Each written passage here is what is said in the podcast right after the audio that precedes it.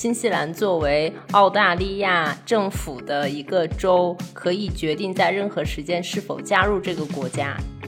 我觉得澳洲好像渣男哦，就在外面搞了很多妹子，然后自己可以随便去看那些妹子，但是妹子来我们家不行，等等，让我看看你，审核对你才能过来。新西兰的话是第一个就女性可以投票的国家。呃，澳大利亚其实是世界上第二个开放女性投票的国家。新西兰好像是说，你在这个国家，不管你在哪一个点点上，你向东南西北任何一个方向，只要你开一百二十八公里，就一定可以到海边。澳洲其实也有个这样的公国叫赫特河公国，它是世界上第一个因为疫情亡国的国家。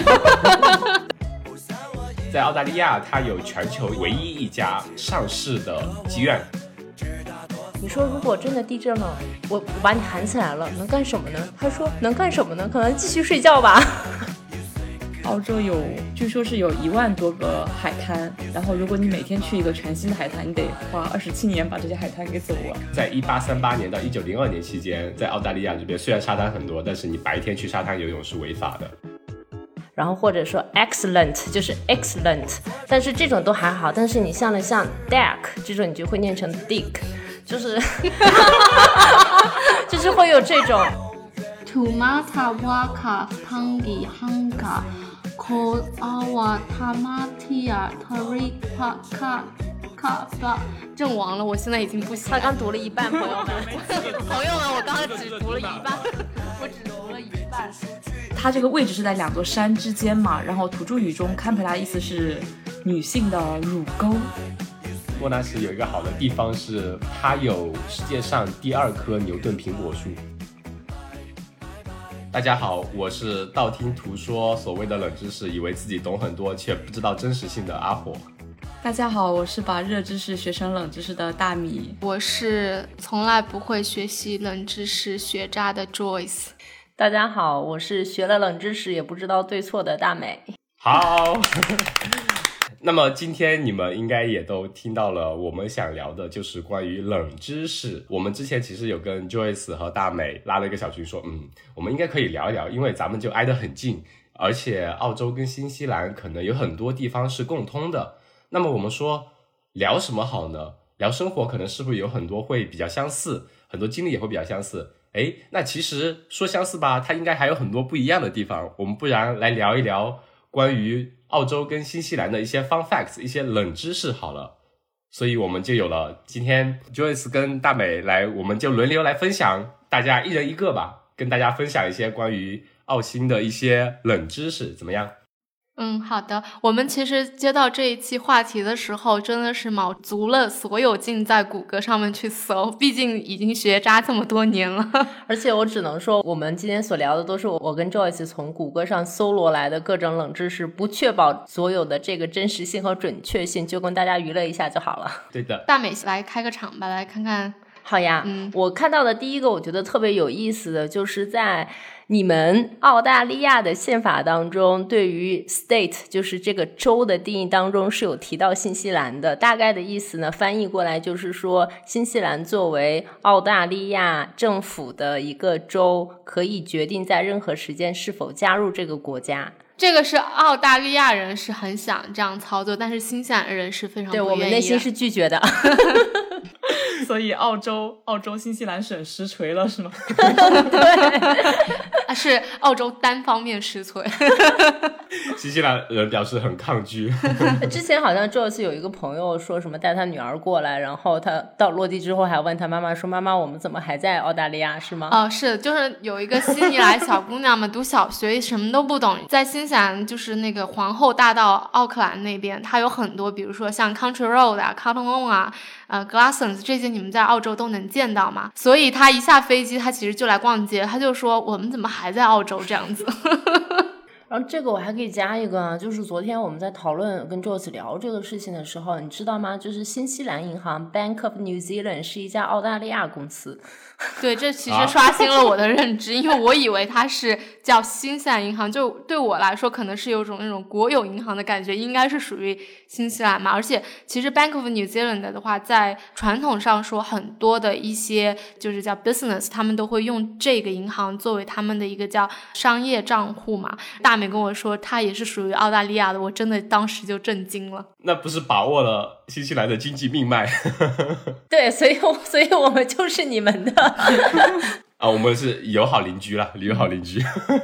我觉得这个可能也是跟他们的历史会有点关系，因为也是最开始，比如说新西兰有个叫库克山嘛，就是为了纪念当时的可能库克船长，然后库克船长的舰队也是发现了澳大利亚这边的一些土地啊什么的，就是当时在那个开荒的年代吧。探索的年代可能一起发现了这两片大陆，而且很多应该说人种分歧应该都蛮像的，而且后来的移民也是成分应该算是比较类似，也会导致的整体的都会比较像。其实还有一点是，澳洲跟新西兰应该是互通的吧，就是在之前你是不需要申请签证的，可能呃想来的话或者想去的话，只要说一声。No no no no no no no no no no！你们澳大利亚是不允许我们这样的，我们本地的只有持 New Zealand passport 的 citizen 是可以去到澳洲，不需要办签证的。但是新西兰所有的永久居民，就是 PR 的这个持有者，必须要申请签证才能入境到你们澳洲，跟你们来我们这边是不一样的哦。啊，这样的吗？对，是就中国籍，中国籍。对，就是所以我说的是中国籍的永居啊、嗯，就像我这样子去澳洲，我还要去申请个签证，去签证中心按个手纹，所有的手续还是该怎么样还是怎么样。但是澳洲的永居还是能够来新西兰定居的，哦只有新西兰的中国籍 PR 这样，还是说所有？取取决于你你的嗯，护照所在国的政策。对，如果你是比如说英国的护照啊，那本来就有全球，它本来就有一定的其他国家的互通性，可能就直接可以去了。对的，对的。但是你们在澳洲的话，如果是中国籍的永居持有者的话，你们就现在只要在网上交几块钱办一个快速的那个什么东西就可以过来了嘛？所以还是蛮有意思的，还是蛮蛮不一样的。哎，其实前两年我有听说说新西兰或者说整个英联邦的几个国家，比如说新西兰、澳大利亚、英国、加拿大这几个国家说要办一个互通签证，说一本签证可以走四个国家，或者还有其他的一些国家这样。但是后来可能也是疫情嘛，还有其他的一些考虑就没有推行。对，我听说过这件事情，然后很有很多人都很高兴嘛，但是好像也不不了了之了。可能不想带上我们这种穷亲戚吧，有点拖后腿。我觉得澳洲好像渣男哦，就在外面搞了很多妹子，然后自己可以随便去看那些妹子，但是妹子来我们家不行，等等，让我看看你，审核一下你才能过来。作为在场的唯一一个男性，我感觉受到了侮辱。那我们下一个就是澳大利亚这边嘛，有几个州，它有一个西澳呢，其实占据了澳大利亚很大一部分土地。西澳它是曾经唯一一个打算脱离澳大利亚的这个州政府，它其实在一九三三年的时候吧，他就已经全民公投了一下，支持独立的人，他们的比例呢，相当于是二比一，获得压倒性的优势，就大家都支持他独立啊。但是他们当时向英国政府提交退出这个澳洲联邦申请的时候，被英国政府一巴掌拍回去了。因为当时还是属于就是整个英联邦里面的管辖嘛，所以这些事情也要向当时英国呃进行提交。这样，所以当时澳洲是有一个可以脱离的州，有一个可以随时加入的新西兰州，是吗？你找一个没事，我还有一个对吧？有个 waiting list。对，其实就最近这两年，因为疫情嘛，西澳洲政府它也是在想说独立。为什么？是它那边有那个铁矿石，铁矿石占据了整个澳大利亚的整个 GDP 国民收入的很大一个比例。他就觉得我一个州养你一个国家，我干嘛要跟你呢？我不如直接自己独立出来好嘞。就是他一直是这个想法，但是肯定都是不允许的。啊，哦所以西药其实是很附属的，对吗？因为我我印象里西药从就看的一些攻略啊，或者网上的视频，就是自然风光很好嘛，就各种袋鼠满大街跑。但我以为是一个比较荒僻和贫穷的地方。对对对，就土壤贫瘠呀、可能人比较少。但它其实是的，因为你要看地图的话，西澳它包括了澳大利亚整个西边部分很大一块地方，而且大部分的人口它可能是聚集在 Perth 那个城市。按照我朋友的说法，是 Perth 那边整个节奏非常慢，人口很少，它整个街区的可能是几横几竖就很小的一个小就 CBD 那种地区。他说他复述是因为他那边盛产铁矿石，整个矿石工业，整个澳大利亚的所有的矿石工业都是在那边，所以那边会做个铁矿石出口会赚很多钱，他们整个州政府会很有钱这样。但是人口来说还是很少的，当然它自然风光也很漂亮。我朋友他之前有去他西海岸的整个海岸线去自驾嘛，他会发现说那里的很多商业化或者说那些配套设施其实没有很完善，不会像悉尼沿海啊，比如说黄金海岸那一圈啊，或者说大洋路这一圈民宿啊，各种配套设施会很完善嘛。但像那边就有点像类似于未开化的地区，就是还没有开发起来起来，但是它那边的风光是真的很漂亮，就是旅游资源应该还是比较丰富的。对，我记得有什么粉湖，就有点叫不上名字来，但是就一脑海里是有一些印象的。我之前有个朋友在澳洲，他还跟我说，去西澳的时候，他们必须要租车，前头都必须有那个 bumper，就是因为路上会有好多像袋鼠啊，还有什么。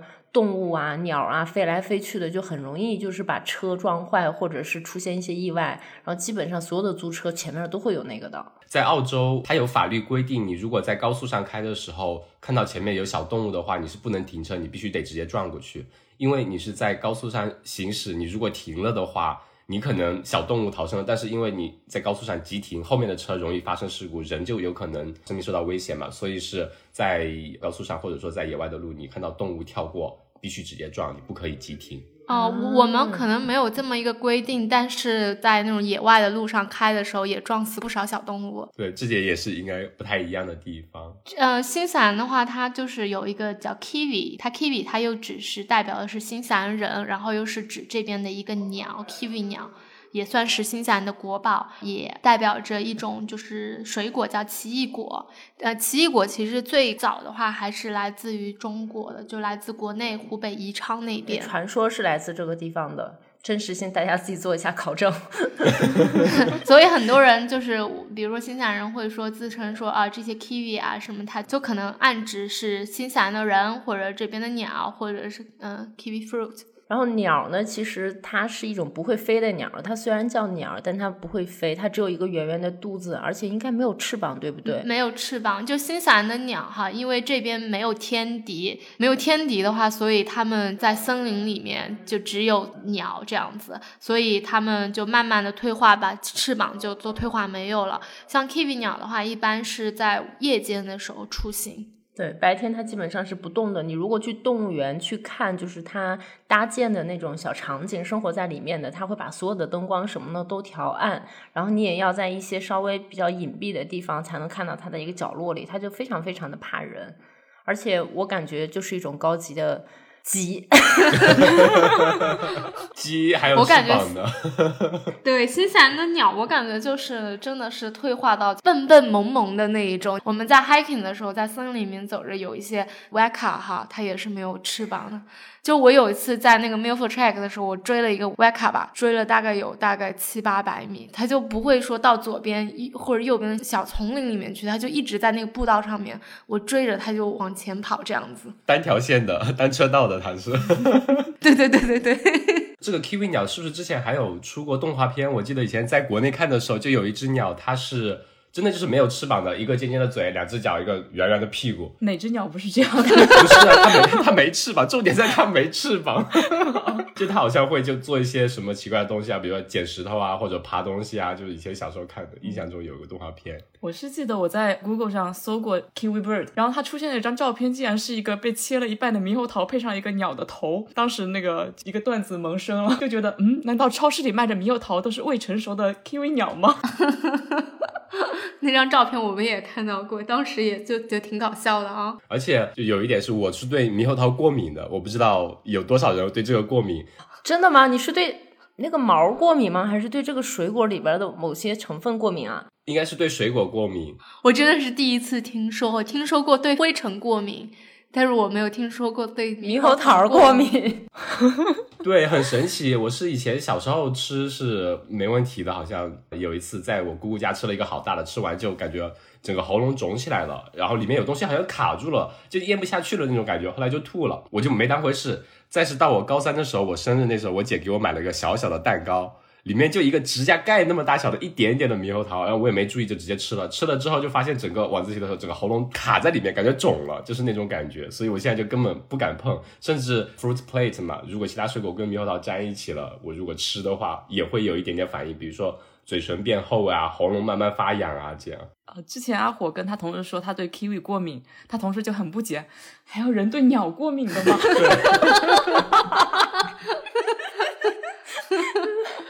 我听说过，就是你的这个症状，有些人吃芒果什么的会有嘴变肿，然后嗓子也会变肿，整个人就会没有办法呼吸。我听过这种，但是 kiwi 果我真的是第一次第一次听说，太神奇了。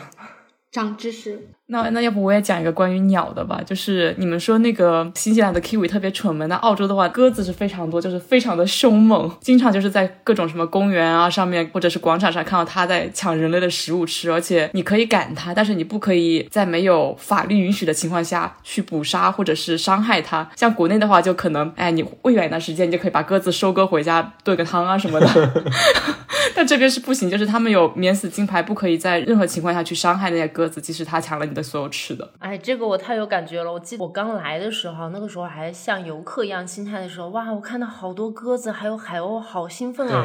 还带着面包想要去海边喂它们。我的天呐，我就觉得自己犯了一个特别特别愚蠢的错误，就是当你把食物掏出来的那一瞬间，所有的那些鸽子跟海鸥就像神经病一样，就会向你扑过来，然后来跟你手边抢你的食物。到了后期，我看到它们真的好烦好烦。我记得有一次，就是你在海边那种餐厅里吃饭嘛，你要是坐在户外，他们就会落在你的餐桌上，落在你的凳子上，在所有的能跟你抢食物的瞬间，都要想要过来对争，抢一你食物步一步的逼近你，先是在这个桌子的边缘，然后一步一步的蹦跶过来然。后直对 对，真的是疯狂试探在作死的边缘。所以新西兰的鸽子也是有免死金牌的吗？有没有我不知道，但你肯定也不能伤害它们，所以大家就就到了后期就真的是很烦它们。就你每次特别是吃个薯条，吃个什么炸鱼啊，它们就在那边晃晃晃晃晃，而且它们很肥，你追追它也不它也不飞，它就只在地上蹦两下，它也不怕人，所以它就会一直在你旁边盘旋。其实我不知道是可能有一些海边是鸽子比较多，其实除了鸽子的话，还有其他的鸟，还有一种叫 sea 狗吧，sea 狗是不是海鸥？哦，对，海鸥这个也会比较多，可能就是那个鸽子。嗯嗯，这边应该是基本上所有的野生动物是你都不能故意去伤害它吧？除了比如说这边的一些澳洲的兔子，它是外来物种，是入侵物种之外，其他的即使袋鼠啊什么的，你你都是不能打猎的吧？即使它的数量已经是远远超过人类了，而且是需要控制它的时候，你也是不能私自的去捕猎这些动物的，除非。呃，有些是你有持有政府帮他的，比如说猎人证啊什么的，你是可以去做一些捕猎这样。哦，那在兔子上，我们可能第一次达成了共识，新西兰的兔子也是害虫，你是可以随意去捕杀的。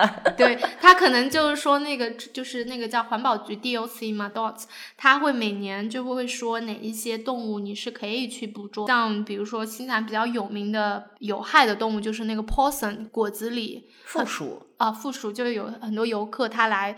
玩啊，都会去买一些果子狸毛做的一些衣服啊，还有手套这些东西。那这个的话，其实因为果子狸的话，它会经常就是会偷那些鸟的蛋，对这个生态做出破坏。你说那个喂食鸽子这件事情，我想到了，就比如说你如果在新西兰的一些。嗯，森林里面有一些鸟嘛，其实他们是不鼓励你去喂食动物的。比如说著名的这个 Kia 在南岛的，如果你们去徒步的话，它其实是非常喜欢跟这个人人类接近，甚至会去攻击你，把你的什么鞋子叼走啊这些东西。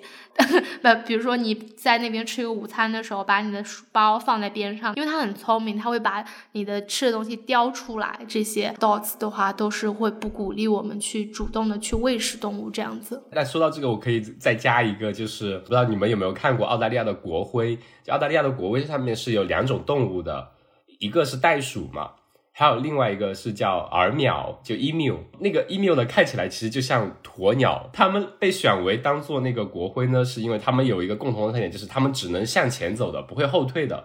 所以他们就说象征着澳大利亚是一直勇往直前的。而且这两种动物应该也算是澳洲这边比较特有的。重点是就在。一九三二年的时候，澳大利亚居民就是控诉说耳鸟太多了，就太多了，它会吃很多东西嘛，比如庄稼啊，或者说其他淡水啊，就会把这些一些生态环境给破坏掉。然后呢，澳大利亚军队啊，他就带着两挺机关枪，还有一万发子弹向耳鸟开战。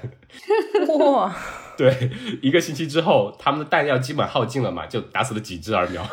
这个军队是不是枪法不行啊？一万发，最后只死死了几只吗？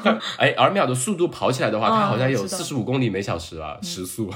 哇，那很快，我靠，都差不多车速了。，对，嗯，对对，就非常快。另外一个点就是，澳大利亚的袋鼠的数量是比这边的人口数量要多很多的。是几比几呢？几比几还真不知道，我记得它有超过大几千万的那种。哦，我就想起来你说那个袋鼠比人多嘛，我就想到了新西兰是羊比人多，羊和人比的话是九比一。哇，哎，那新西兰那边的羊都是呃圈养的，还是说就是野生的羊呢？就也有野生，野生应该是从那个逃出来的吧。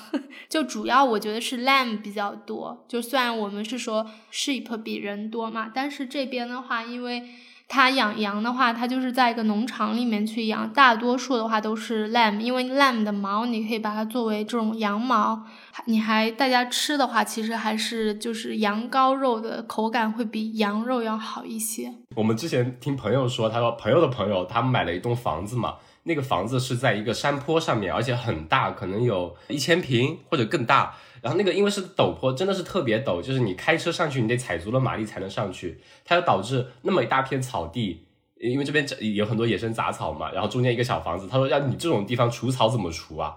他说哦，这个我根本就不开除草机，你养一只羊就行了，养一只羊它就会自己把这些草都吃得干干净净，你就不用除草了。啊，这还是挺有趣的。这这个还是挺多的，因为我们在奥克兰也有认识几个人，他住在就是像不算 rural area，就是在奥克兰城市的周边嘛，就可以买一些稍微大一点的地，然后他们就是有点像 lifestyle 的那种，就养几只羊，养几只牛，在那里跑一跑，还有几只鸡，所以基本上他的那些草地就是靠这些动物自己来实现这个收割，也不不用怎么去打理的。好的，那下一个，下一个是。嗯，今天早上在 Joyce 的普及之下，我知道新西兰其实是有三种官方语言的。我就问他，我说除了英语跟毛利语，因为毛利语就是本地的土著的语言嘛，我说第三种语言是什么？他告诉我，竟然是手语。手语是官方语言啊？对。然后我其实以前在看电视的时候，我是经常看到有一个人会在左上角或者右下角，或者你看新西兰的很多政府发布会，他是会在发言人的背后配一个现场的这种手语翻译的。我当时就还在想，我看的是什么？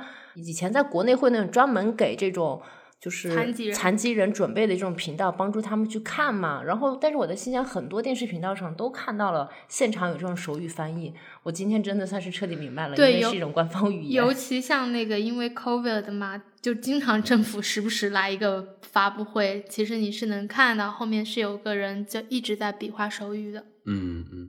但是但是很多官方语言不是会纳入那种教学系统中，像新西兰小学或者是初中会教手语吗？哇，这个问题我真的还真不知道 对。但是我知道他们会教毛利语的。手语应该是没有的吧？我猜呀，不知道这个回头我可以问一下。对，但是毛利语的话，其实新西兰就是我感觉最近是有就是去加强这个毛利语对那种青少年的学习。嗯，说起毛利语，我想到就之前去新西兰的时候，他们那边很多地名，它就很搞笑，它的那种发音就会一听就应该是毛利语的发音。对，基本你一看也会知道它是毛利语。大美会新西兰的毛利语发音吗？我不会发音，但是我知道这边所有的那个 W H 它不会发，就是我们英语里面的那个音，它会发成 f，就是 F 的那个音。我当时刚来的第一年，我有印象，我有一次开车，然后谷歌地图就在那讲说你去几号公路，去一个什么 fuck 什么什么什么。当时我第一句听到说，我说他为什么在骂人？就是他说完那个 fuck 什么什么的时候，就很像 fuck 就这种词嘛。嗯，所以我当时就很懵。那个时候我刚来，我完全不知道是因为是毛利语是发 F 的音，所以有这个问题。比如说那个方格莫莫呢，这是一个这个地方也很有意思啊。它的话是就是属于在这个一个叫就是被遗忘的十三号公路，然后是一个很小的地方，他自己设立了方格莫莫那什么共王国然后你进去了之后，就会说我进到了这个边境，我感觉就是可能是一个旅游的一个噱头啊。然后你进去了之后呢，它还有一个 passport，你可以盖一个章说你入境了。对，他会在进这个小镇子之前就有一个牌子，然后上面就写着欢迎国来到什么什么对共和国。然后进到之后，它有一个酒店，就是一个像 hotel 一样的地方，但是这个楼很破，你进去给护照盖一个章，然后出来以后呢，他就在外面有一个像那个。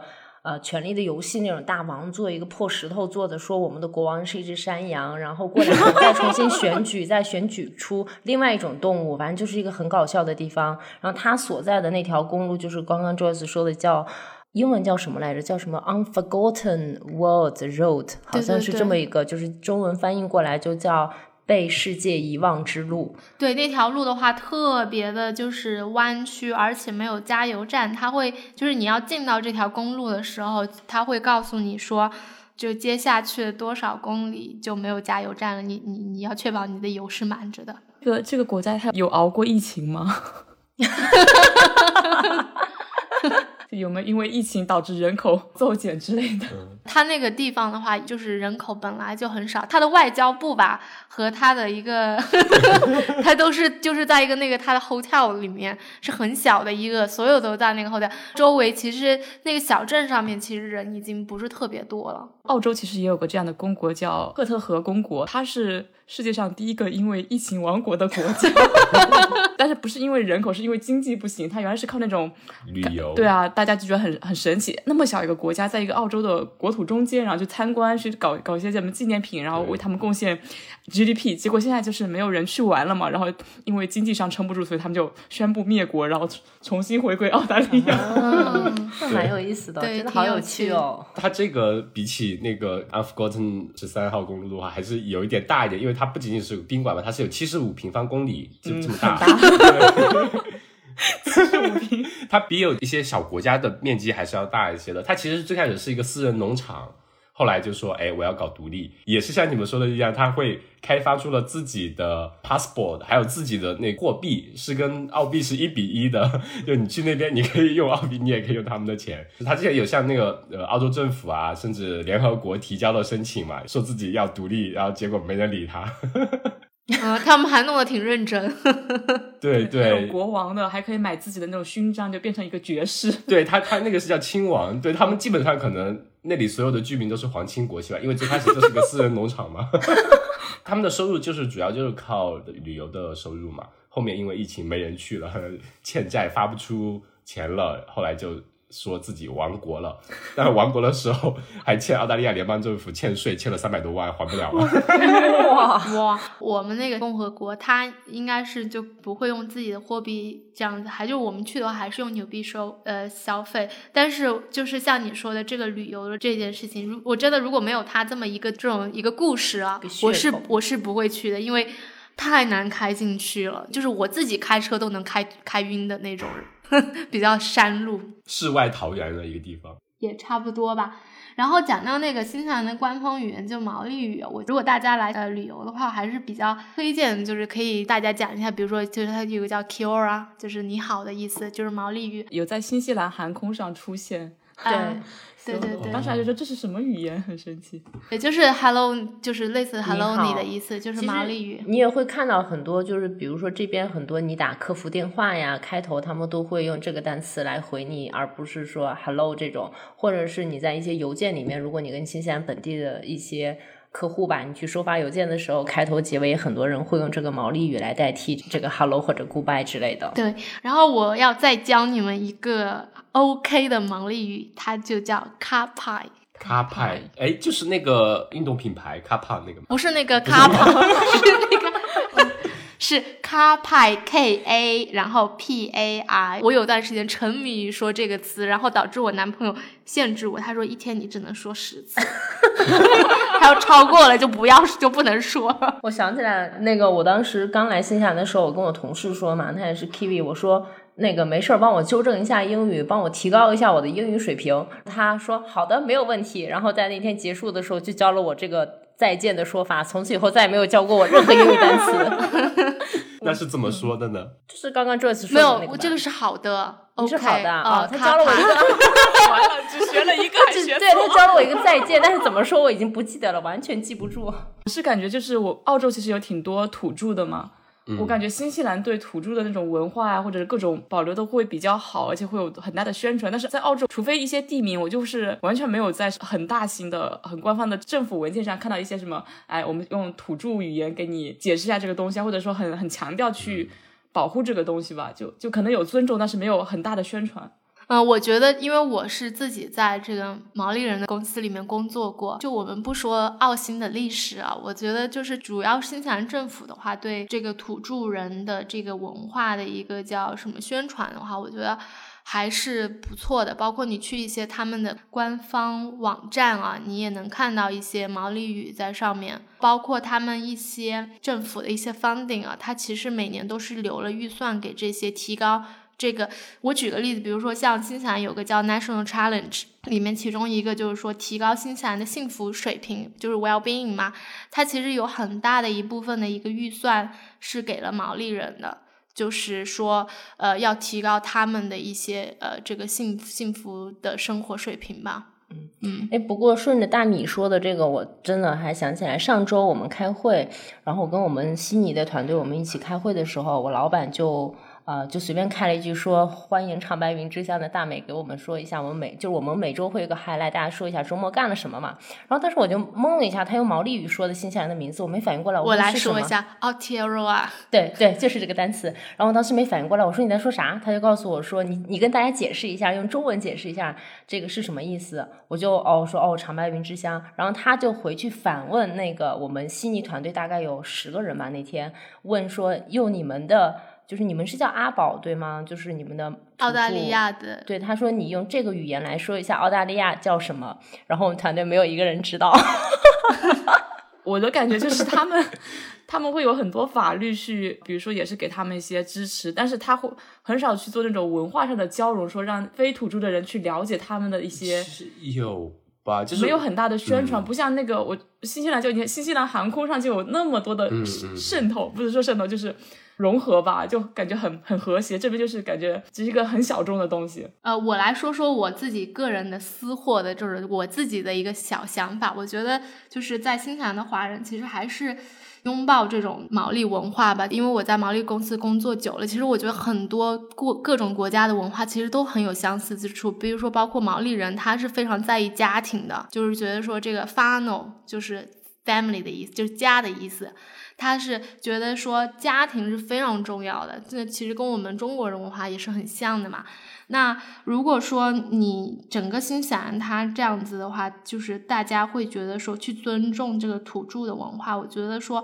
对这种种族的歧视，我觉得也会少一些。他不会说是白人至上这样子。对我觉得这个的确是跟他的历史有关系。而且在我的听过来，是不是你们那边的新西兰那边的毛利的人口其实相对会多一些？像刚 Joyce 有说是在一个毛利人的公司，就可能也是我们理解有限。我们在这边好像不会有听说是土著人的公司这样子。还有一个原因是毛利语应该就只有一种，他那边会不会有，比如说有不同的土著语言呢，还是就只有毛利语一种的？应该就是只只有一种吧，嗯，他们也有不同的部落，可能他们现在还有一些方言的区别吧，我猜啊。对他们现在的部落还是有一些的，就是很原始的呃部落，尤其是像大美，他想要走一个步道叫 Lake Waikori Moana 嘛，在那一块，在那一边其实有还是有一些原始的部落。我们就讲到这个步道啊，它其实就是很美，但是因为是被当地的这个 Evi 他们的一个部落给。管控着了，它其实是会比较反这种游客、反外来的人去进入的。所以说，那个步道就是属于现在就是有一种在这个环保局和他当地的这个部落的职责有点不清楚，导致有些人他走完了一些呃四天三个晚上的步道之后，你比如说你订了一个 water taxi，然后他就不来接你的这种事情出现。嗯，我可以更新一下我刚刚谷歌的新西兰毛利人口的数量，占了整个国家人口的百分之十六点七，所以大概是八十五万左右的一个总人口，其实还是挺多的。对，我也查了一下，那澳洲原住民只有百分之二点七，因为绝对比例太小了，所以可能毛利人应该重视是在那个就是欧裔。就欧裔是排第一的嘛，毛利人应该是排第二的，如果我没有记错的话。而且我觉得毛利人有一点很好，他们非常还是比较团结的。毕竟一个少数族群嘛。那我就讲一个关于移民的，就最开始有提了说移民的事情。在澳洲这边的话，在就一九六一年之前，就澳大利亚的可能就成年人移民到澳大利亚只需要十英镑，对，二十一澳元就过来了。而且你是买大送小，小孩子是免费的。九六一年已经挺晚了，感觉新中国成立都十二年了。包括像现在的话，其实投资移民啊，或者其他的一些移民方式，其实相当贵的。就你普通的，比如说申请那种绿卡，可能得一个人叫四五千澳币。你如果讲投资移民的话，那就是好几百万的，或者高级的一些投资移民得几千万澳币，你才可能会移民这样子。所以这个也是比较有意思的点一个点。还有一个是澳大利亚有百分之三十三的澳大利亚人，他其实是不是出生在澳大利亚，就不是原本的澳大利亚人。都是移民，对吗？其实好像跟新西兰也很相似，新西兰大多数也都不是在新西兰出生的。对对，这这点也是，我觉得澳澳洲跟新西兰应该算是他们南半球，因为整个环境比较好吧，宜居程度比较高，所以可能吸引移民的程度也会大一些。对我知道的话，澳洲和新西兰其实用的移民系统还是比较相似的。比如说像一些移民的这个 job description title 什么的，好像都是用的是一样的吧？叫澳新职业代码。如果是用一套体系的话，就是不是能解释？比如说，呃，申请了澳洲的 PR 就可以去新西兰那边，因为他们可能用的体系可能比较像这样。但是我知道有一，就是从技术移民这方面，我知道一个非常大的区别，就是说像在澳洲的话，其实澳洲和新西兰都是打分制。但是澳洲的话，你可能不需要找到一份工作，但是你把分凑够，对英语比较要求高，可能就可以申请这个移民了。但是新西兰的话，可能不会说要你雅思四个七这种 高难度，啊但是它是一定要求你是要找到工作，并且时薪达到多少。或者年薪达到多少，然后你才可以递交这个申请的？是不是看种类？就是独立技术移民的话，没有要求工资，但是像有些担保类啊什么那些都是要求工资。呃，对，周单，我这边有那些雇主担保呀，你听名字就必须要有个公司，你要有工作，然后那个公司给你担保，这样子是也是一种移民途径。那那种的话就会有一定的每年的呃薪资达到，比如说五万啊、六万啊这样一个水平，在你公公司工作几年才可以拿到 PR 这样。技术移民就比如说。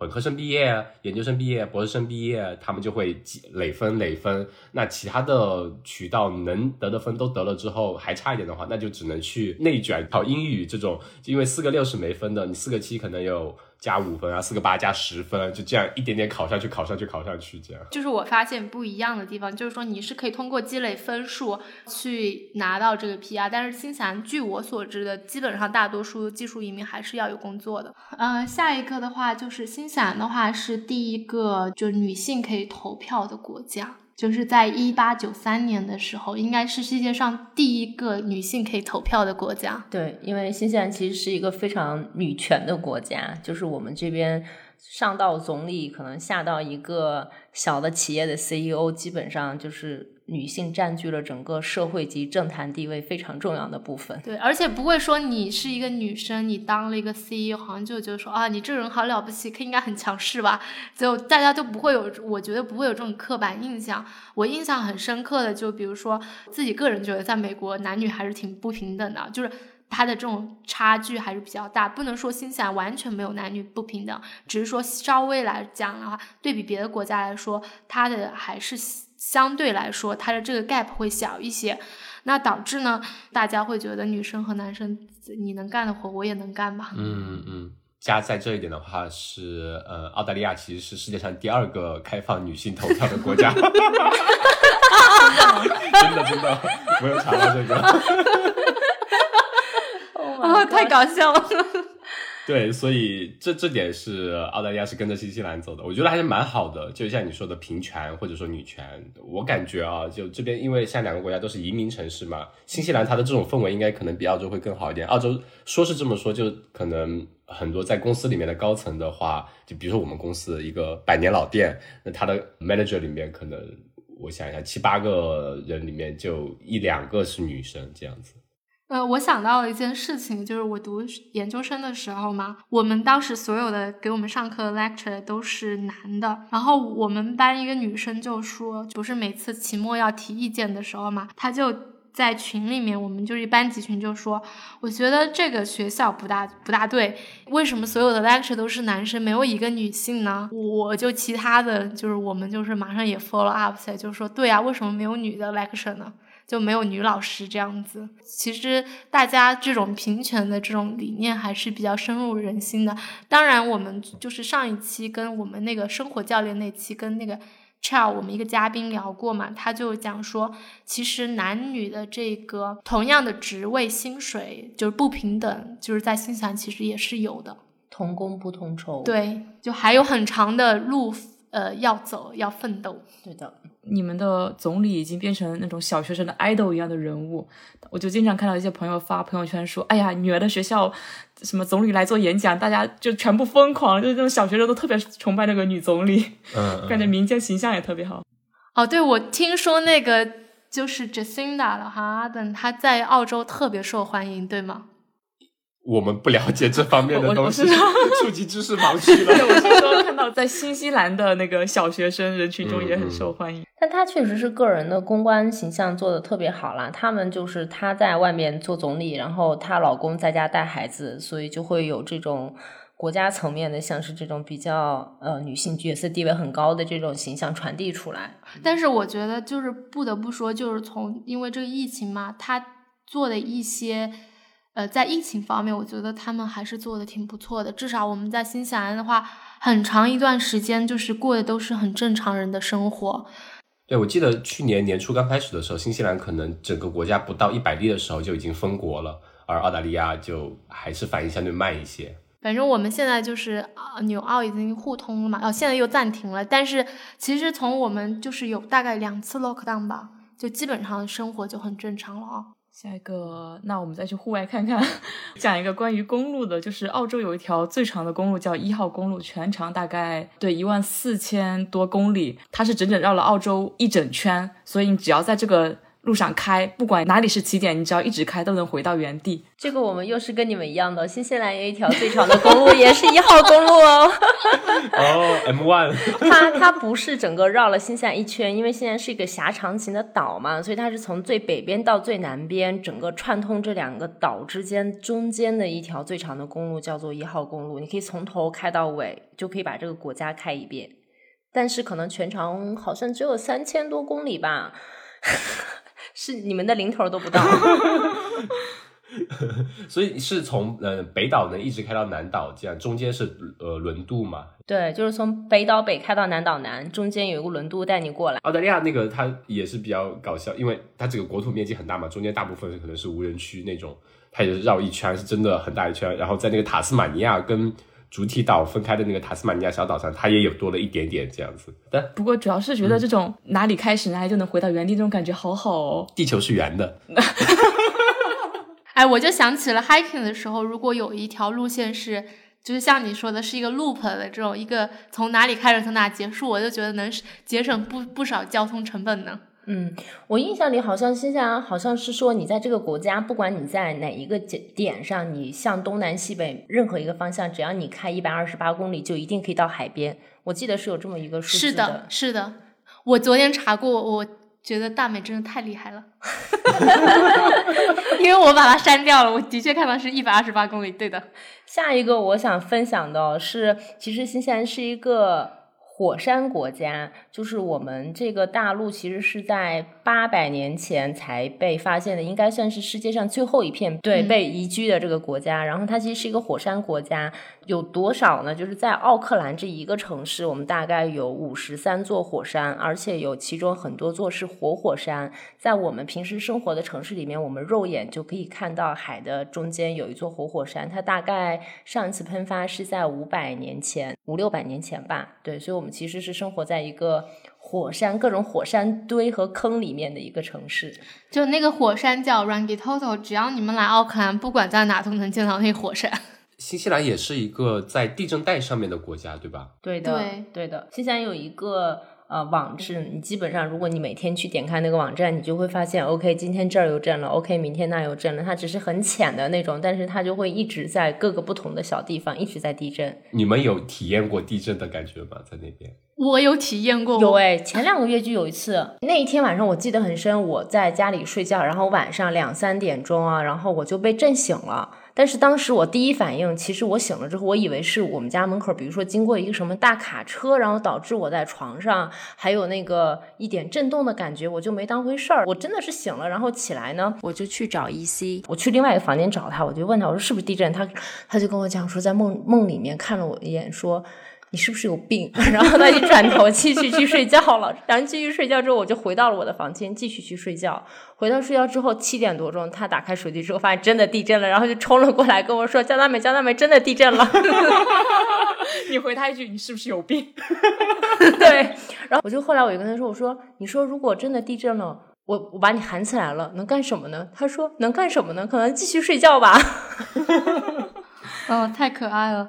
我之前有一段是就几年前吧，有一次地震了，是白天的时候，我跟我朋友在房子里面，然后那个房子在晃嘛，然后我就问我朋友，说为什么房子在晃？他说可能风太大了。然后我就去上网去查，然后发现原来是地震了。不过我我可以理解他的想法，因为就澳洲这边和新西兰那边，应该是他们建房子都是用那种木头架子搭起来，后面铺层砖就好了的那种吧。对我感觉这个就看着很不牢。哦，讲个这个比较搞笑的一个，在澳大利亚，它有全球唯一一家上市的妓院。啊啊我真的不知道，哇，上市的这个这个是阿火很懂啊，对。大米，你怎么能允许他很懂呢？不是，我们在这边经常会有有朋友开玩笑的这个，而且比较有意思的几个点哦，就他这个的呃妓院的名字叫什么？叫 Daily Planet，超人所在的那个报社就叫 Daily Planet，然后他这个叫日日星星啊，叫 Daily Planet 这个公司上市公司，它的前台都跟超他的不管前台换了谁，他的名字永远叫 Lois Lane，就是超人的妻子的名字。哦，哦，然后他这中文名字翻的很好，我给大家念一念。这个上市妓院叫做日日新星，对啊，每天都有新的人是吗？对。你看一下这中文名字，真的翻译的太好了。零三年好像在那个证券交易所上市，还，最开始上市的时候价格标的是一毛七一毛多，当天就翻了二十倍，好像 我的天，变成了一呃一块多，后来又翻成两块多，好像。以后有这样的股票可以提前告诉我们吗？带领我们发家致富。但是但是他这个公司好像是一六年已经破产倒闭了，但呃现在是给卖给一个私人老板了。他最开始的那个 CEO 是一个，据说是洛杉矶那边一个著名的老鸨。他把那个公司一六年卖掉之后，他就带着他们公司所有的员工，就是那些妓女嘛，然后就去出去海外旅游度假去了。他那个公司他说房间很小，房间就只有十八个房间的一个大的宾馆，那个五星级宾馆里面非常的豪华。你连里面都了解？有图片有图片，我没去过。他们的盈利模式也是比较神奇的是，就是嫖资他一般是不收的，他就收你房间费，每个房间好像一百八一个小时。这个网上有详细的资料啊，我不知道啊。那价格还是比较合适的。呃，这个就也超纲了。这个我有了解过，但是我知道这叫色情服务、情色服务，在新西兰也是合法的。就是你自己，如果你要要有一个牌照吗？他们好像要有健康证。对，好像有一个类似于这种的，你其实是可以自己像作为一个自雇一样的去合同工，对，去去做这个事情的。而且他一般会有一个司机叫拉皮条的吧？呃，皮条客。对，皮条客帮你送过去，帮你接回来，就为了确保你的安全。哎，这边好像也是，就是呃，在整个澳大利亚，好像大部分地方好像是做妓女是合法的，但是是规定一个房间里面必须只有一个妓女，如果多个人的话，那是违法的。你可以讲的更这个直白一点，我我就不了解了。这个这个真的有点超纲了，又到了知识盲区，没有体验过，只能派阿火去多了解一点了。那我可能回不来了。就我突然想起来，延伸一点，可能也是一个怎么说呢？丑闻类似的这种，因为妓女嘛，可以比较赚钱，所以有一些东南亚那边的人，他们可能会打着旅游签或者呃学生签来这边之后，可能就会黑下来从事不法的这些行业。所以有导致他们可能其实整个移民局他们会对很多人的名字有一定的把关，比如说是 A B B 形式的，如果是从中国过去的，打个比方说也是 A B B 形式的，或者说对其他国家的一些取名，比如叫 Lily、Lucy 啊什么的。举个例子啊，就是对这些名字他们可能会比较关注一点，就会怀疑你有可能是为了这个目的来这边，所以会对你更加严格的审查。嗯，我们下一个的话就是说，新西兰大家都知道这个自然环境特别好啊，它有的话是呃最清澈的水在新西兰，就是在那个 Nelson Lake，它的这个叫可见度能达到八十米深。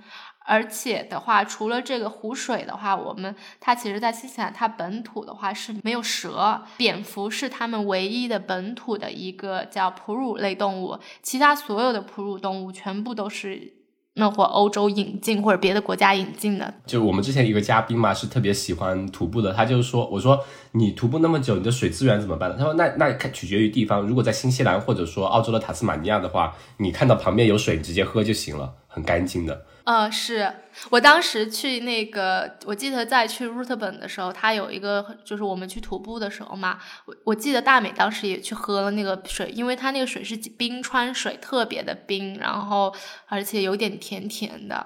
在南岛的那个啊瓦纳卡那个湖，有一个非常有名的苹果电脑系统的桌面的一张风景图的步道，叫 Royce Peak，就在一个非常高的顶点上。我当时也是去爬那个步道，没有做任何的功课，结果那个坡特别特别陡，然后没有任何的遮挡，巨晒无比，那个大太阳。我就带了一瓶水，就是你在超市买的那种可能几百毫升的那个矿泉水，全程渴到不行。然后我就走着走着听到了一点点水声，然后我就从那种小路上走了过去。带着那个瓶子在那里喝了满满满满的水，就是你已经感觉自己已经已经脱水了，在那个状态下，但实际上就是因为自然环境很好，你在出现这种极端情况下还是可以救命的。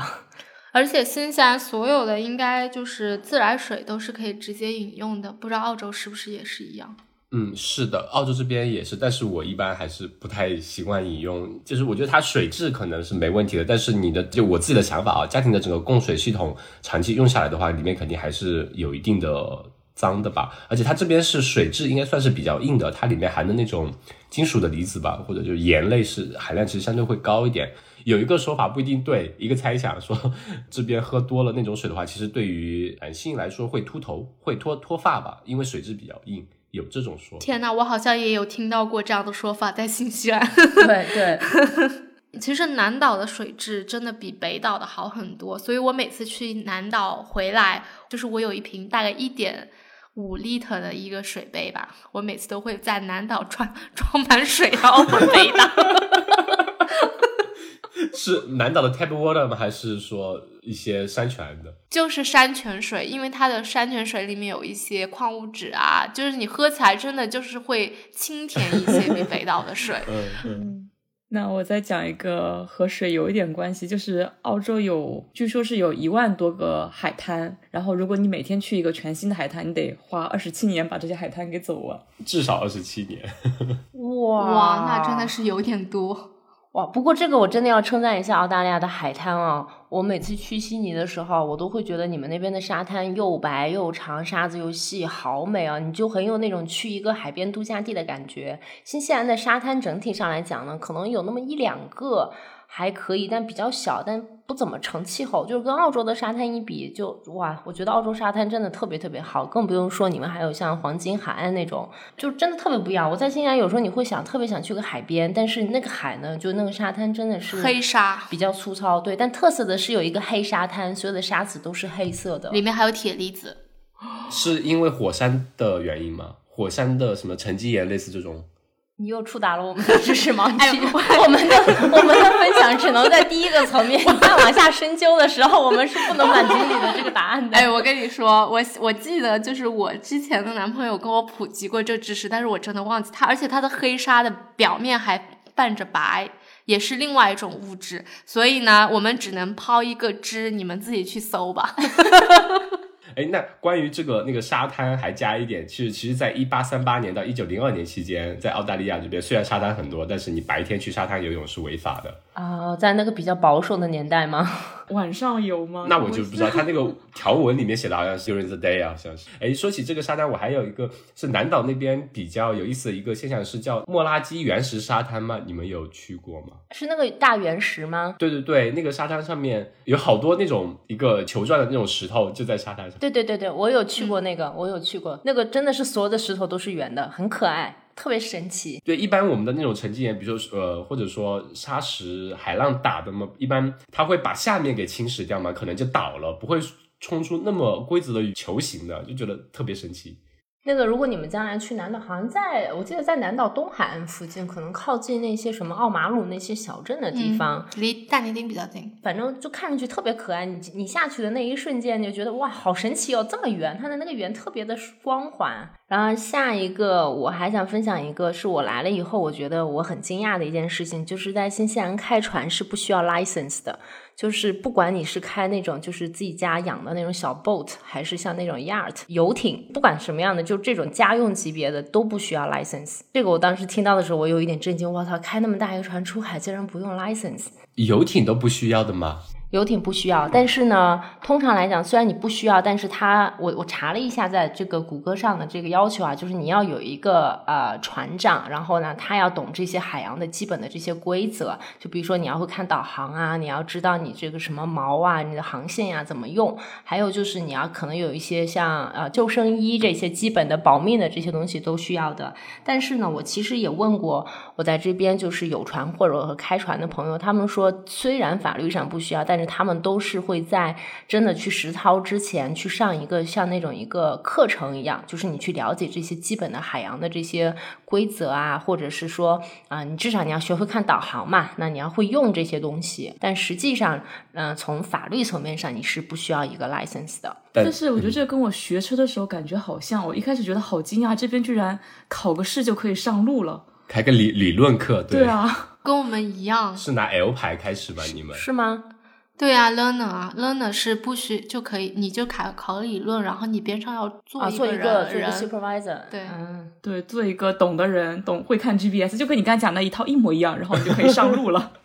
对，哦对，但是因为你实际上最终你开车的话，还是会有一个驾照给到的嘛。learner 也有驾照的。learner 也有驾照是 L 牌，嗯，对对对，那那那哦，新西兰也一样。但是那个阶段我相当于就是只懂理论，没有任何实操经验，就让我上路了，对。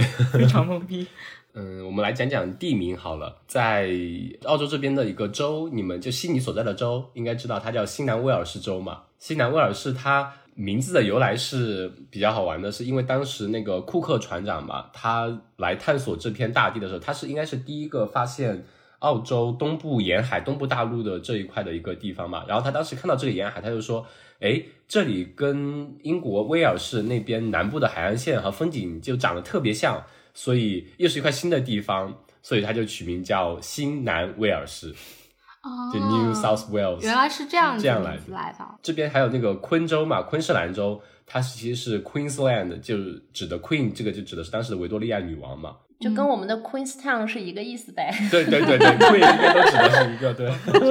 都是女王。对，然后我们西墨尔本在的州是维多利亚州嘛，它也是纪念的那个维多利亚女王这样。嗯，惠灵顿那个维多利亚大学应该也是以女王的名字对，命名。啊，奥克兰有一条中心商业街叫叫 Queen Street 嘛，但是在中文里它其实翻译成皇后大街，其实我觉得是不太准确的，但是肯定也都是指的是女王，都是指的她。嗯，我觉得就是女王就是凭一己之力省了好多取名的功夫，很多地方都直接叫什么女王街、女王镇之类的。这也是英联邦国家的一种特点吧，命名什么的都会联系到最开始的君主制的那种政治体制吧。就是最开始最简单的就是前面加一个 new 就好了，所有的东西对 都是 New Town，、哎全都是这种。那 New Zealand 呢？之前有 Zealand 吗？这个应该当时是一个叫荷兰人命的名。哦，Dutch。他最刚开始的叫什么 Newer？哇，天哪！让我们学渣做这种这种科普类的，太难了，这个我可以找一找贴在 show notes 里，我真的是想不起来了。对，他其实就是刚开始，他不是一开始就叫 New Zealand，它就是很早很早之前吧，反正就在库克船长来之前，他前可能就已经发现了这一片。当时整个欧洲它都有在探索嘛，所以现在说新西兰和澳洲很多是欧裔的，因为不单单是只是英裔的，有很多是欧洲其他国家的一些探索的移民，比如西班牙。对对对，欧欧洲那会儿大航海时代嘛，嗯，对对，我不仅地理不大行，然后其实历史也不大行。我啥都不太行，我跟 Jones 就是这种学渣型，就是没有念过什么正经大学的，然后出来也不知道怎么混到现在的。我们开头就你们也说过了，我们这一期不是科普，不是科普，纯粹只是道听途说，然后抛个砖，大家自己去查一查，也是什么。嗯，你讲到那个地名的话，我想到那个新西兰有一个小镇，它有最长的名字。我试着从我自己角度读一读啊，然后到时候我会让我男朋友发个音，然后大家可以看一下有什么不一样。它叫什么？Tumata Waka Tangi Hanga Ko Awa Tamatia Taripaka Kaba。阵亡了，我现在已经不行了。他刚读了一半，朋友们，朋友们，我刚刚只读了一半我只读了一半。它是一个在 East Coast 吧，东海岸的一个小镇上。它也是应该是毛利语里面的一部分吧？对，它就是对，是毛利语，像说的意思就是说这个地方啊，Tamatia 这个人他是别念了，就显得你特别没有文化。你回头让你男朋友念完之后，然后把那个翻译也再念一下好了。下面请听 Joyce 男友 Simon 的完整版小镇名字。Taumata Whakatangi Hanga Ko Ano o Tamate Turi Pukai Piki Mongahoro Nuku Pokai Whenua Ki Tangatahu 卡牌。这个感觉是不是有点，比如说像那个《权力的游戏》里面，他们真正的名字前面会有一个很大的前缀，他们把它合成一个，比如说。呃，面向西边，迎着西呃什么迎着夕阳，世界之南，什么什么什么之地的一个小镇，这样对，差不多吧。我简单看了一下，就是说什么。这个人正在给他爱的人吹什么长笛，然后在这片什么地方，然后什么什么什么什么膝盖上，不拉不拉不拉，太难了，我也我也整不了。对，他应该就是在，就是这个地名就是在讲述一个故事。嗯，好了，点到为止，不要再讲是一个什么样的故事了。澳洲有一些地名也是根据土著语言改，我觉得也特别有意思。就我们这边有个 national park 叫的的，很奇怪。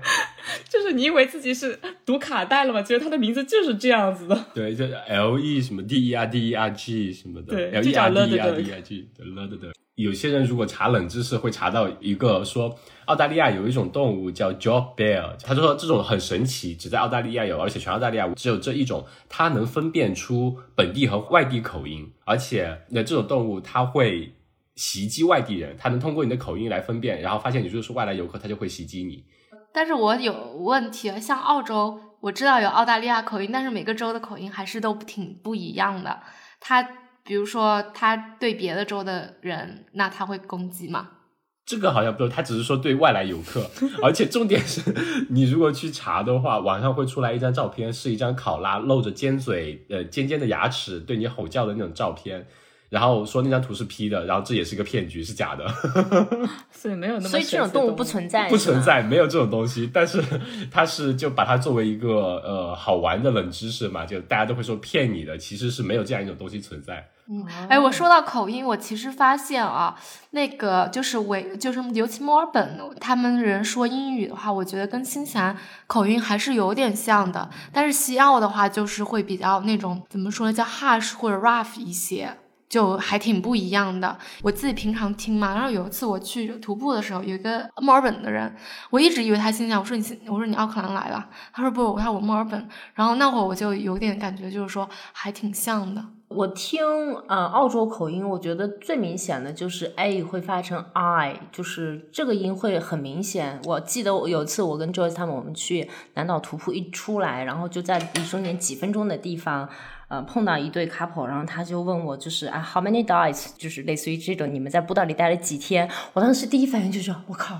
澳洲人吗？就是就特别明显，就他的那个口音，还有那个嗨梅 哦，对就是对对，嗨妈，就是就是那种我学不太出来，但是非常非常的明显这个口音，因为我们同事有几个是 Aussie 嘛，就每次打电话的时候，开始大家 Good day 这个这个开场的时候，你就立马就能被他们的这个澳洲口音所抓走，特别清楚。但是我想问一问，就是澳洲不同州的口音会差别很大吗？我们其实跟不同州的人接触不是很多，我感觉还好啊，因为对于我们来说，澳洲口统一统一都是吞音的，我们都听不太懂。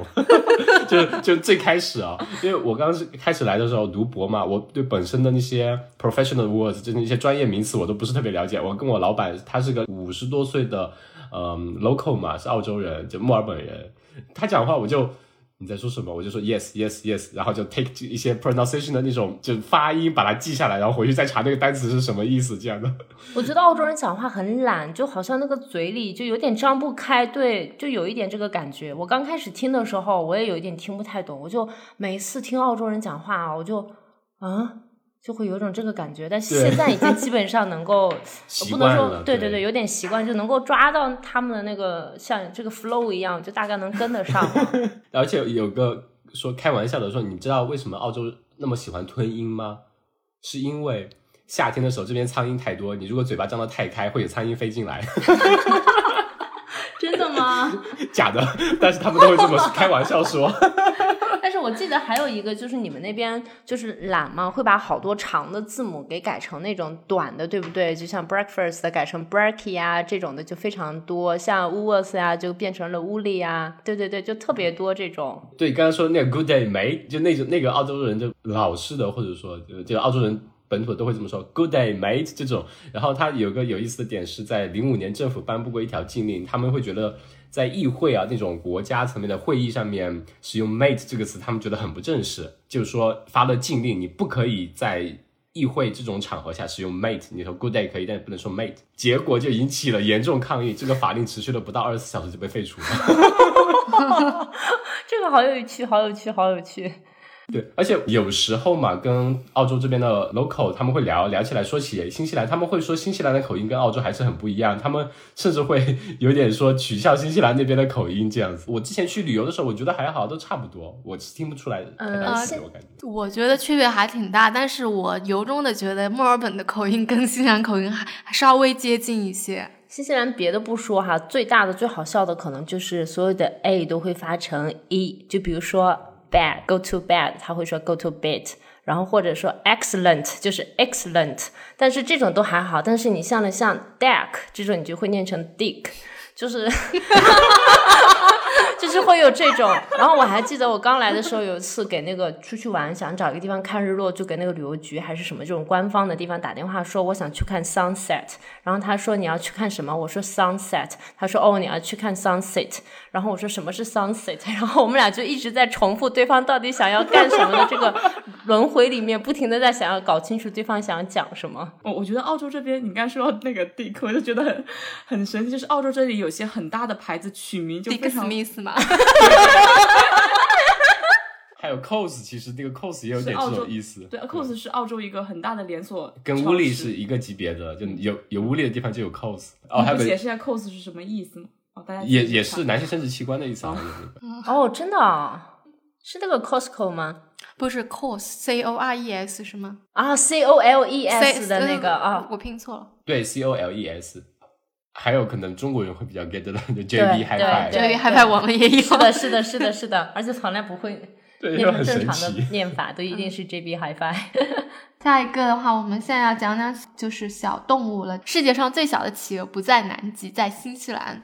然后在新西兰有三种企鹅，一种是黄眼企鹅、峡湾冠企鹅，还有就是世界上最小的蓝企鹅。就是在那个奥马鲁小镇有一个看企鹅的中心，就是你每天晚上在它们归巢的时候呢，你可以花钱进去看。如果你不花钱，你在外面那个停车场，你就会看到这个世界上最小的这个蓝企鹅，它们就会在大马路上各种的跑。好，因为它从那个海里面回来归巢，归到它的地方去，特别可爱。你就站在那个路上等，你就会看到一个特别特别小的生物，就在那个路上摇摇晃晃走来走去，向你走过来，而且你不用花钱，真的很萌，很萌，很萌。呃，澳洲这边其实也有，是墨尔本这里有两个地方，一个是叫 St Kilda Beach 那边嘛，就市中心下面一个沙滩，它有个礁石，一个 deck 出来，一个 deck 出来。它有好多那些礁石嘛，然后那些企鹅也是会归巢回来，就小小的会爬回来。还有个在 Phillip Island 的那里，它也是有个专门一个地方，像你说的是看企鹅归巢的，也很小。但我不知道这这个企鹅的种类跟新西兰那边一样不一样，可应该是不一样吧？可能你们那边会更小一点。它我感觉它可能就只有我们小臂那么大吧，可能。感觉差不多，嗯，蓝企鹅也也很小，就特别小。你看到的时候就觉得哇，好小一个，跟你以前在那种呃电视上看到那种大企鹅萌萌的。对对对，因为好像在在以前我好像去过动物园，有看过那种帝企鹅吧，因为它真的很大只。但是对现在那种就感觉只有你的脚脚腕子那么高，你就感觉一脚就能把它踩死的那种，特别小，特别可爱。如果你去看归巢的话，是不是嗯，它它会提醒你，你拍照是不可以开闪光灯的，哦，对对对对，是的，是的，是的，是的，对的，你说的没错。因为那个 flash 会伤害他们的眼睛啊或者什么的。这个我还不知道，我今天才知道的。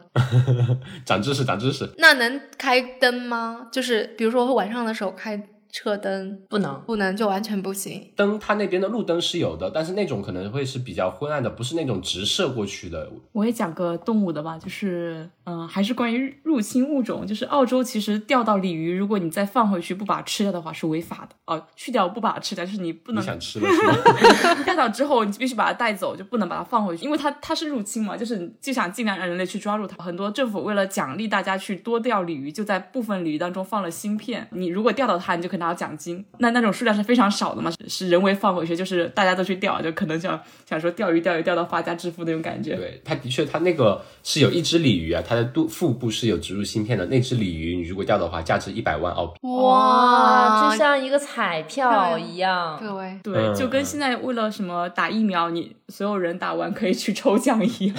跟美国那边，嗯，那这个鲤鱼就是不论大小嘛，钓到就拿走嘛。因为新西兰其实也有很多这种海洋法规定，就比如说你去抓鲍鱼或者是钓鱼、抓龙虾，它有一个严格的一个尺寸嘛。就是它那是保护嘛，但是这个是害人的，就是它是哦它是除害的这种，所以就是不管大小抓到抓可以行了。对对对，它是入侵物种。最开始觉得这种哎比较肥美，是不是可以呃引进来生产一下？结果发现这边没有它的天敌，就哇一下扩开就止不住了。我看到有一些动图说，一个河里面就很多鲤鱼哒哒哒哒哒哒往上跳那种啊，我看到过那个图是在美国的那个，太恐怖了。他经常对这种时候就会有很多人说，哎，多放点中国人进来，那不是很简单吗？或者说出口到中国呀，那不是呃有一一万种方法能让它变成一道美食。那你们有在那吃很多鲤鱼吗？我们其实都没有怎么吃鲤鱼，这边因为有海鱼比较多嘛，就会吃这边的海鱼。鲤鱼我都没买过，好像。哎，是不是在澳新就是你买活鱼是违法的呀？就必须是死了才可以卖。我记得好像有这么一个规定，但我不是很确认。因为我们平时买到的海鲜，除了像青口或者是生蚝这种贝类的是活着的，其他所有的都是冷冻啊，你买不到鲜海鲜的。我买到过鲫鱼，这是河鱼，是可以买到的。河鱼是可以是吗？河我我记得好像有类似于什么海鲜的话比较动物保护法，你不能在活着的时候去卖它，你只能在死了以后。但是你想那些中餐馆的龙虾咋办呢？龙虾可以啊，贝壳类的都可以。哦，回想了一下，好像的确所有的呃鱼类、海海鲜的鱼类，它都是摆在冰面上面的嘛，就那种也还比较新鲜，没有活的，有活的是那也是那种河鱼。我们这边一个小镇上面有一家呃海鲜店，我记得那个鱼缸里面有鱼，但是那种是类似于像黑鱼的那种鱼，就长着蛇皮一样的那种，是属于河鱼的，不是海鱼。听着就很好吃的样子，因为我特别爱吃河鱼。我都爱吃，只要是活着我都爱吃。对，大米也是，他就哎，你们两个真的很像，大美大米都爱吃鱼。好了，那大美分享下一个。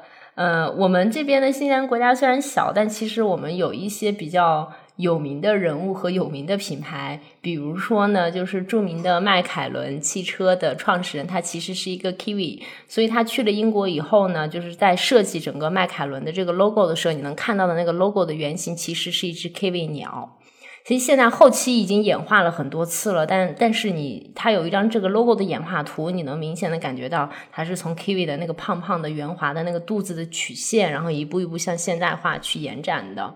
嗯，因为我跟 Joyce 我们都是 F 一的车迷嘛，所以其实我们看到那个知道这个故事以后，就对迈凯伦车队的好感倍升。那如果等明年的时候，二月份你们 F 一正常举行的话，你们也一定要来墨尔本看比赛，到时候我们就可以约了。我们其实今年都很想看，就是今年因为它墨尔本还是会举行十一月份的，但是因为我男朋友总是担心疫情不确定嘛，所以就是今年比较悬。但是如果稍微稳定一些，我们还就大美和我都特别想去墨尔本看 F 一。嗯嗯，一定要来，去年的时候本来是要举行，然后在举行前给 lock down 了。嗯对对，其实那些车迷还是挺生气的，因为他们就买了机票啊、车票啊，就是所有门票都买好了，到了那儿，他其实就是在开始前那么一几个小时取取消掉的。我来讲个嗯地理有关的，大家虽然地理都不咋地，嗯，就是你们知道澳洲的首府是在堪培拉对吗？啊，对，知道，知道，知道。但是，但是，其实，在早期的时候，其实是在墨尔本和悉尼之间来争这个首都位置。但是，因为他们争太久，就是商量不下来，那就是好，那我们就都不要了。然后就在两个城市中间开了个新的城市，就叫堪培拉。嗯，哦，新西兰也也是也差不多。就之前他的首都是在奥克兰，后来就是因为就是奥克兰又是经济中心，然后又是首都，其实会抢占比较多资源，然后就在想说在哪里就是弄个首都呢？就选择了惠灵顿，因为它是处在一个南北岛中间的一个地方。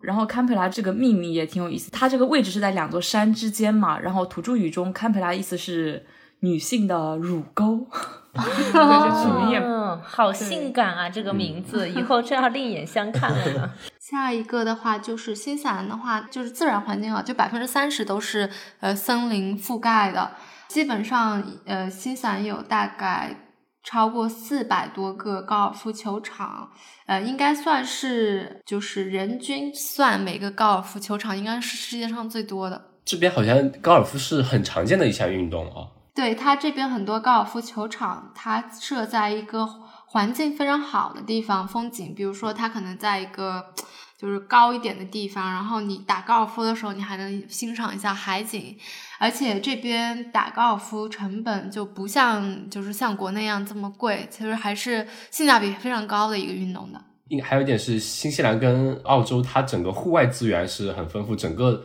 户外的接触的成本应该都是相对会低一点的吧，或者说更容易接触到这些各项的户外运动。对，像这边呃一些极限运动啊，呃还有一些户外徒步啊，其实就是资源还是蛮丰富的。其实像我们来说，我们去度假的话，也都是去做这些户外运动，也没有其他的所谓的。是高级娱乐场所对对，比如说你想去一个山顶，你就得爬上去，你不能就是坐缆，像国内一样给你个缆车就上去了这样子。但我觉得好的是，就是自然环境是触手可得的，就是你今天想去冲个浪，明天想去划个水，就是你开车可能走个半小时，你立马就能得到这个事情。我以前在国内的话，我觉得室内的一些运动还是比较发达的，但是户外的这种，就是你比如说你要滑雪，你可能就要，因为我我之前在北京工作嘛，我就要离开北京，比如说开车去到周边的两三个小时，甚至四五个小时的一些滑雪场，你才能去进行这项运动，所以就是那个时间成本跟金钱成本都会变得比较高。你在奥克兰要去滑雪，不是也要开个两三个小时吗？但是你比如说你去你要在室内什么的话，还是就比较近嘛。对我我我滑雪的例子可能举的不太好，但是去这个去这个大的雪场也是要走三四个小时的，对的，嗯。但是像水上运动这种，我觉得这个应该是归结到咱们国家地大物博，嗯，国土面积很大，而且人口分布的也都是比较相对均匀一点嘛，每个城市都会有很多。那你如果对内陆城市来讲，接触到那些冲浪啊这些运动，可能会相对会比较成本会高一些。比如说澳洲这边的，它百分之九十的人口都是居住在沿海的。然后你在沿海的话，呃，海面的这种资源就会非常多。然后往海内走一走的话，其实就是山里的这种资源嘛，自然资源也会比较多，人口比较稀稀少，就相对会可能更容易一点。尤其像像新西兰的话，像你最开始讲到的是一百二十八公里可以到达任何一个海边，哇，那那就是真的就是很舒服。嗯，对，因为它就是狭长的型的嘛。嗯，小岛国嘛，嗯好的，就讲讲学校好了。首先就是墨尔本大学跟莫纳什大学这两个是八大嘛，他们是都在墨尔本。一个比较有意思的是，他们两所大学的校长其实是夫妻关系，夫妻店。啊，对，什么叫夫妻关系？哎，就是夫妻啊。就是我是墨尔本大学的，你是莫纳什大学的，我们是一对儿，但是我们两个是掌管的两个学校的校长。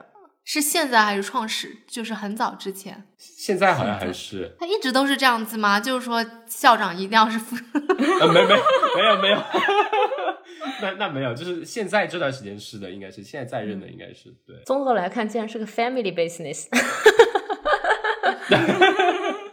对，莫纳什大学它其实它这个名字是，其实，在以前在国内这个名字我都没听过，一听就感觉像是孟非之前也讲过，莫纳什哦是什么三流野鸡大学，它其实它的命名是以澳洲的一个比较有名的人叫 Sir John Monash 这个爵士命名的，他是一个很成功的人士吧，他懂是个工程家，也是一个经商的，也对整个战争啊什么的，其实也做了出了蛮多贡献的吧。所以以他的哎，莫纳什大学是在哪啊？墨尔本啊，对对，就主要对墨尔本大学比较熟。对对，一听墨尔本的话，可能就墨尔本大学，而且墨尔本大学的确是算比较好的一个学校，它是八大里面印象中啊，八大里面唯一一所所有学科都是全球排名前三十的学校。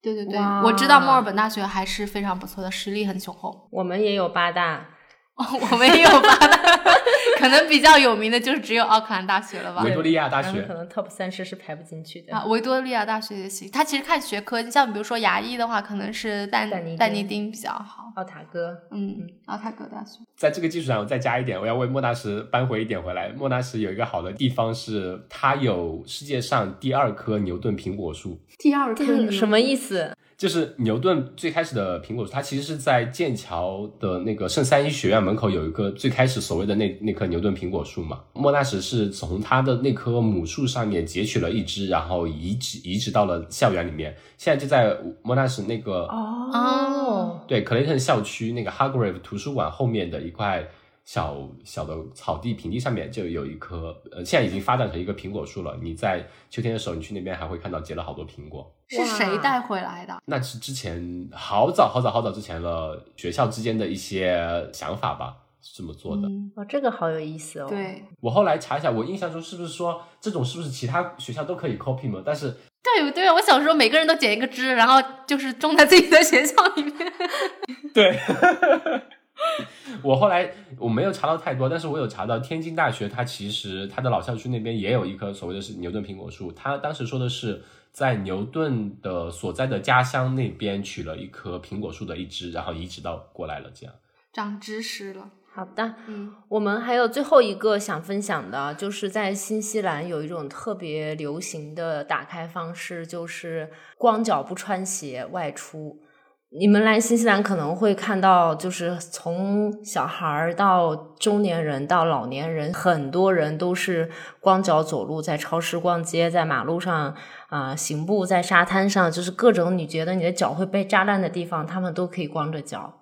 这个真的是非常非常的多。只有毛利人还是大家都这样？大家都这样哦，我澳洲是土著人喜欢光光脚出门。哦，在在新西兰就是我不知道这个是不是由就是像毛利人带来的一个传统，但是本地人非常非常的喜欢广角。哦，我想起来了，你们澳洲有一个人写了一个就是小白投资入门的书，叫八 foot 什么 investment 吧？Barefoot local 的朋友，他会偶尔去后院啊，就不穿鞋出去，或者在前院走一走，就不穿个鞋出来走一下，但不会说在路上看到就直接光着脚丫走路的，好像还没有。可能夏天会还更多一些吧。对，冬天也会有，反正嗯你们来新西兰一定会看到这一这一项光荣的这个这个传统的。嗯哎，说起这个，我想提一个，就是这边好像会有很多 local 吧，他们冬天哦，就是再冷，不管你怎么冷，他们都会喜欢穿个短裤，然后上身穿个呃风衣。很多小孩子冬天的时候，我就去上班，觉得好冷啊，然后他们就会穿个短裤，然后上身可能会裹得紧一点。你们会有这样的吗？我现在有的时候就这样，对的，是这样的逐。渐新西兰话、纽话。没有，就是像我这样子啊，其实我男朋友老会说我呃浪费能源，就是我会经常冬天的时候在房间开暖气开的很足，就仿佛我在夏天一样，然后我穿短袖短裤，然后所以出门的时候你就会想说我外我上面套一件就 OK 了。那脚不会觉得冷吗？我我本来今天还想穿拖鞋出门，今天新西兰有多少度？大概十来度啊。下雨啊，天气很差的。嗯，因为你有的时候你出去，像我们的话啊、就比如说像我这种属于拿外卖什么的，你出门之后家里是暖和的，你又开车，开车车里面有暖气的，你有的时候说算了，就懒得麻烦了，就直接这样子了。我也尝试过，出去回来就打喷嚏了，就流鼻涕了。对我们今天也是相互交流了很多，互相为彼此开拓了很多知识盲区。对，长了还挺多知识。对，我觉得好有意思哦。对，就关于这些 fun facts，可能不在当地生活一段时间，你是真的很难以去知道。甚至像我们，我们在这边生活了很多呃很多年，聊到这个话题的时候，还是要去谷歌。对，我们也都谷歌了，但是我们讲这些东西其实也都是有一些印象的，可能谷歌的话会把你的知识系统整理一下吧。那我们也呃可以跟两方的听众可以留一下，说你们万一也知道一些关于这两个地方或者其他一些地方的 fun facts，也可以留一下言，跟我们多探讨探讨，给我们开拓一下。对，或者哪个地方觉得我们说错了的话，也请帮我们纠正一下。对，就欢迎大家在评论区跟我们互动。哎，我们之后也应该也可以把我们的，比如说 kiwi 鸟啊这些图片啊，包括那个 Job Bear 啊，就那种 吓人的照片啊，都可以放到那个 show note 里面，大家就可以看一看。好好好，我们整理一下，还有我们那个最长名字的小故事。哦，对，好的，今天聊得非常开心，好，谢谢阿虎跟大米。谢谢大美跟 Joyce。野夜是一档由阿火和大米邀请我们热爱户外运动的朋友来和我们分享他们关于户外运动的一些有意思的事儿。欢迎大家在小宇宙、QQ 音乐、汽爽、喜马拉雅、网易云音乐、Spotify 上给我们留言评论，也欢迎各位给我们的微博以及公众号投稿，来和我们一起分享你的一切关于户外运动的有意思的故事。谢谢。